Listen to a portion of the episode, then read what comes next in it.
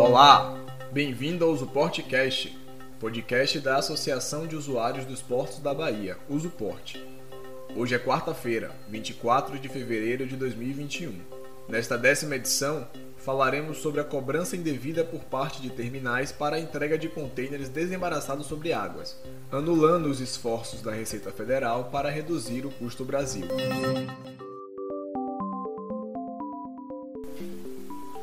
O desembaraço aduaneiro nada mais é que a liberação por parte da aduana para a entrada de uma mercadoria no país.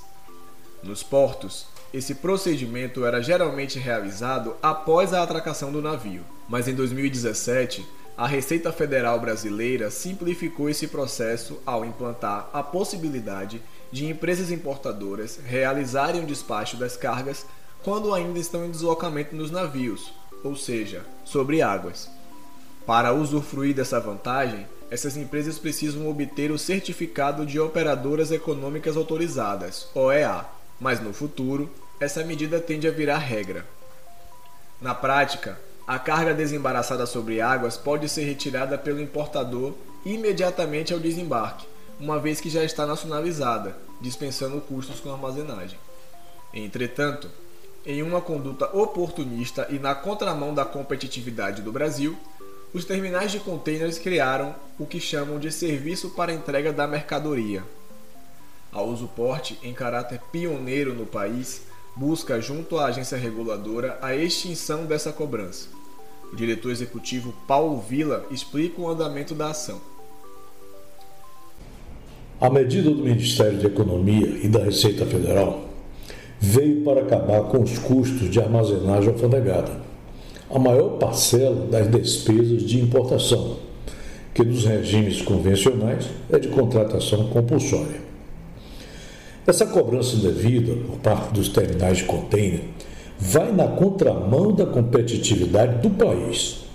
Demonstra a resistência de se adequar às transformações aduaneiras em curso e revela uma forma de compensar a perda de receita com a armazenagem.